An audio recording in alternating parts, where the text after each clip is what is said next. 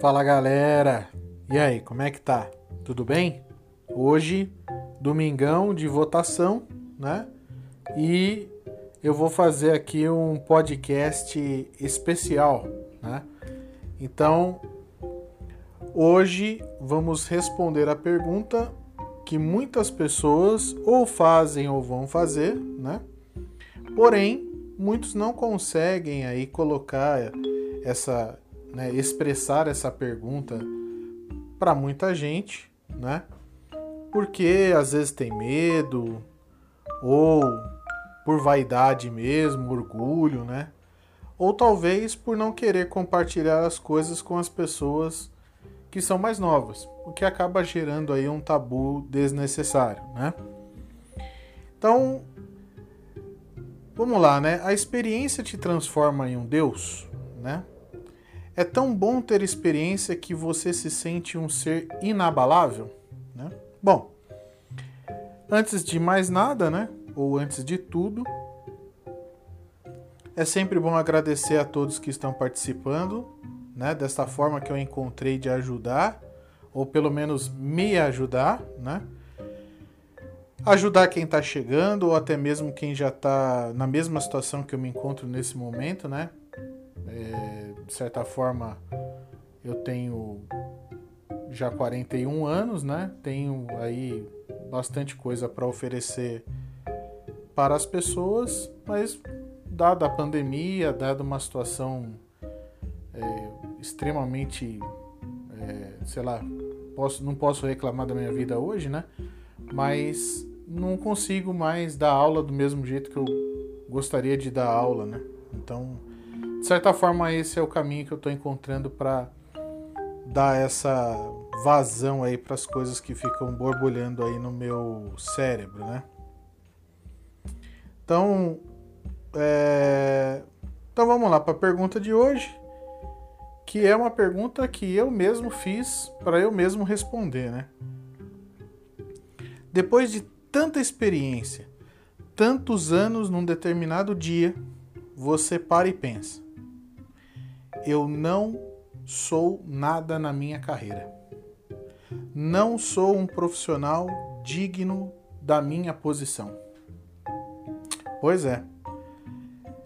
Tem até nome para isso, mas eu não vou citar o nome, pois os nomes fazem com que ninguém queira saber o que efetivamente significa isso. Basta saber o nome, né? É, e aí você sai falando isso daí para aos sete ventos aí para quem quiser ouvir. Né? Enfim, a experiência é diferente do conhecimento. Conhecer é uma questão de ir lá no Google e digitar o nome do que você quer conhecer, ver um vídeo, né, etc. A experiência é algo que não tem no Google. Por exemplo, o professor não possui experiência na área. Alguns professores são só professores. Não são alguns, não, hein? É a maioria dos professores. Adoram passar o conteúdo em uma aula, aplicar a prova e lançar a nota no sistema. Adoram reprovar alunos. Mas experiência não tem. A não ser a experiência de ser professor né? Que é um negócio que, sei lá, para ser professor é preciso ter experiência em ser professor, né? Há controvérsias nessa nessa afirmação, né? Os alunos estão ávidos por experiência?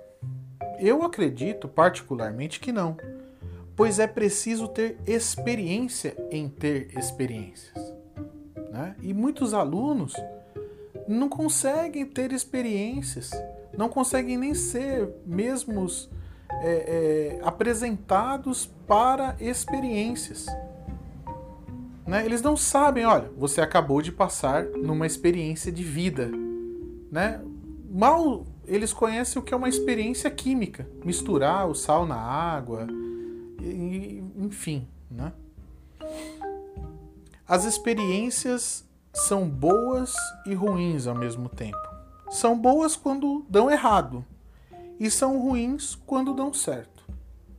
Deixa eu tentar explicar para você. A experiência, a experiência boa é aquela que dá errado.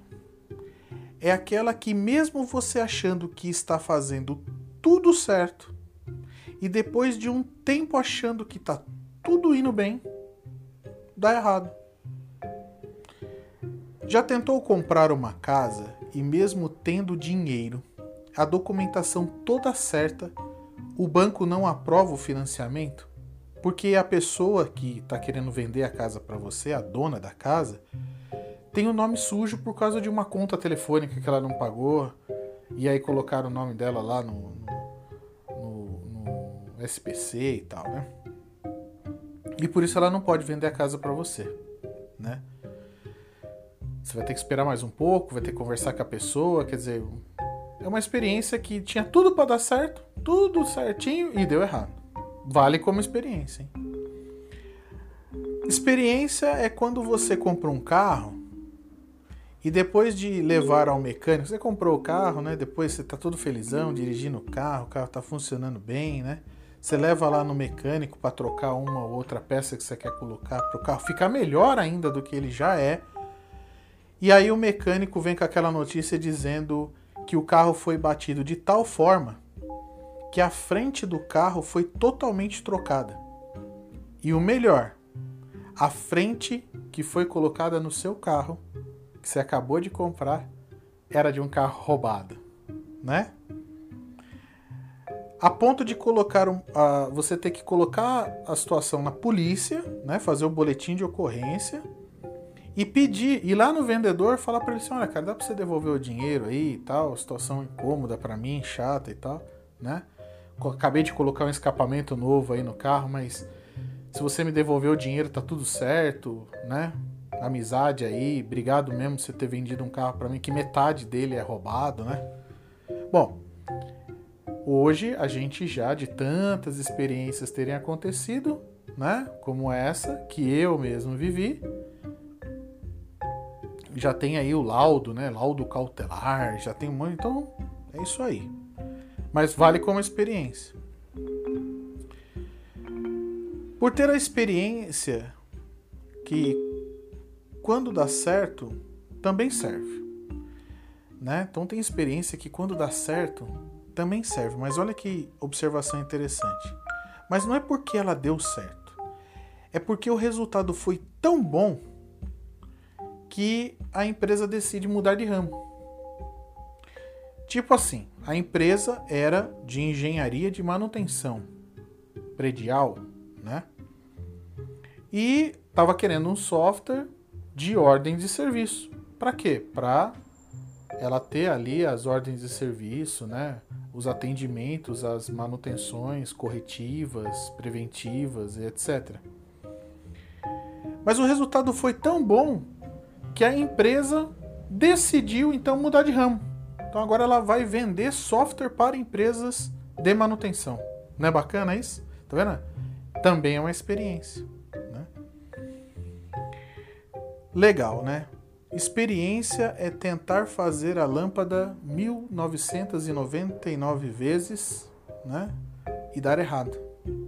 E poder falar que não foi a descoberta da lâmpada que né, trouxe aquela sensação de vitória, mas sim as outras tantas vezes né, que a pessoa descobriu como não fazer. Né? Então, essas 1999 vezes elas têm mais peso do que uma vez. Apesar de que, em se tratando de lâmpada aí, né, valeu aí todas as vezes que foi tentado. Saber com certeza que algo vai dar errado é mais valioso do que saber como faz o certo.